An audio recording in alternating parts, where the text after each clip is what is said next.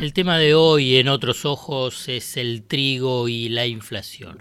Variable clave en estos momentos para el gobierno de Alberto Fernández y en sí para toda la sociedad. Y vamos a hablar del trigo como un referente para poder entender cómo son los impactos externos en el mercado local y por consiguiente en los precios y a la vez también para tratar de entender cómo puede ser la intervención buena o mala, fuerte o débil del gobierno para tratar de amortiguar estos costos que vienen del exterior, pero que también explican cómo funciona la dinámica del mercado local.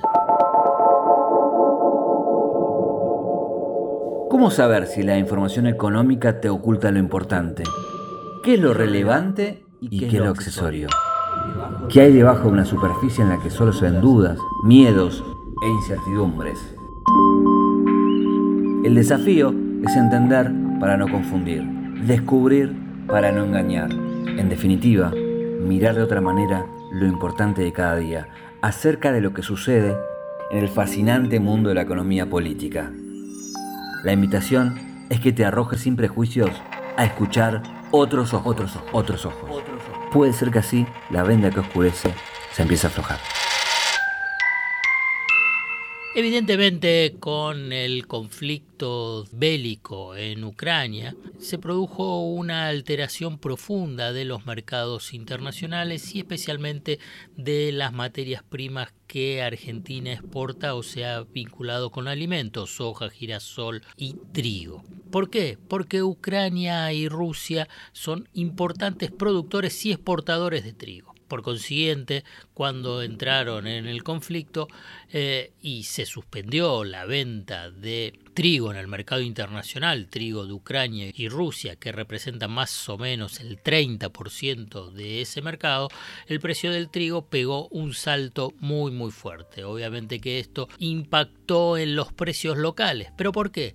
Porque el gobierno, ya sea por razones políticas, porque no quiere enemistarse con un sector del campo, por debilidad en el Congreso, no elevó las retenciones del trigo. ¿Pero por qué? Porque al elevar las retenciones del trigo se produce un desacoplamiento, o sea, separar el impacto del alza de los precios internacionales en los precios locales. Al no poder o al no querer subir las retenciones, lo que se produjo es precisamente un aumento de precios, primero en el trigo, después en la harina y después en todo lo que está vinculado con los alimentos que surge de la harina, fundamentalmente pan y pastas, o sea, productos de la canasta básica de consumo de los hogares. O sea, es una variable que influye e impacta en lo que es el índice de precios al consumidor. Obviamente que esto no define toda la tasa de inflación, pero sí permite entender la dinámica de los aumentos de precios por impacto de un shock externo y a la vez la debilidad de la intervención de la política económica precisamente para amortiguar esos impactos. El gobierno decidió no aumentar las retenciones y sí constituir un fondo de estabilización del trigo argentino. ¿Eso qué significa? Bueno, tratar de desacoplar los precios internacionales de los locales a través de subsidios a la producción local que se vende en el mercado local, la producción de trigo que se vende en el mercado local. ¿De qué forma? Subiendo las retenciones de las exportaciones de aceite de soja, tres puntos, más o menos 400 millones de dólares, y ese iba a ser el dinero destinado para los molinos harineros que vendan a precios subsidiados, o sea, desacoplado de los precios internacionales. Pero ¿qué sucedió? En los últimos días la Federación Argentina de la Industria Molina dice no vamos a participar de este fondo. Obviamente que esto es una disputa de poder. Entonces lo que uno puede empezar a observar es que no solamente hay shock externo, sino también una disputa de poder de cómo se apropia de esa renta extraordinaria eh, los sectores más eh, fuertes de la cadena, la cadena de trigo. El secretario de Comercio Interior convocó a los a los molineros, a los, son grandes empresas y a otros actores importantes, cooperativas vinculados con la molienda de trigo y finalmente se toma la decisión de fijar precios que son un poco más altos de los que estaban previstos inicialmente. Y acá viene un dato muy, muy relevante de la actualidad, o sea, de estos días.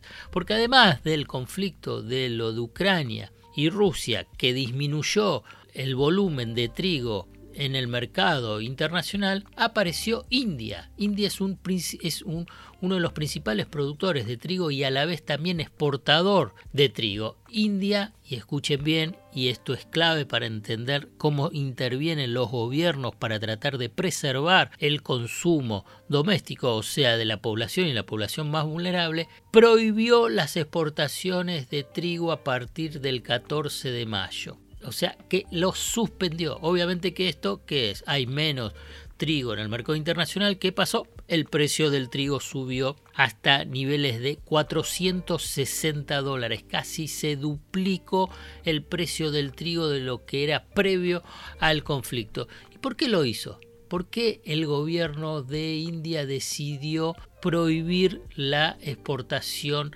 de trigo? Porque es para satisfacer sus necesidades de seguridad alimentaria. Ese fue el argumento central. Obviamente esto es para garantizar que haya trigo para su población y a la vez a precios accesibles. O sea, una intervención audaz, directa, para tratar de amortiguar un shock externo. ¿Qué es lo que pasó acá? ¿Qué es lo que pasó en esas negociaciones? Que los molineros dicen, ah, bueno, porque subió el precio del trigo por esta decisión de India queremos un precio más alto a nivel local. Y entonces uno lo que encuentra es que la carencia de herramientas o de voluntad política para intervenir en el mercado lleva a que los costos de shock externo impacten directamente en, en, el presupuesto de los hogares argentinos, o sea, con aumentos de precio y por consiguiente después en una mayor tasa de inflación. Esto simplemente para mencionar y ponerlo como ejemplo de por qué es necesaria una política económica que esté coordinada, conducida y con medidas audaces y directas para tratar de, por un lado, acotar acotar, digamos, lo que son los desórdenes del mercado internacional y local y fundamentalmente para preservar el presupuesto de las familias. Hasta acá llegamos hoy. Otros Ojos te propone escuchar algo diferente para entender algo diferente del torbellino de noticias diarias que nos atraviesa en el mundo de la economía política. Hasta el próximo episodio. Acá estoy. Acá vas a sacar tu primera clave. ¡Es acá! Acá nos convertimos en héroes. Acá. Acá va. Es acá, ¿eh? Acá, acá. Acá está. Acá. Cerca. Banco Provincia Acá se produce.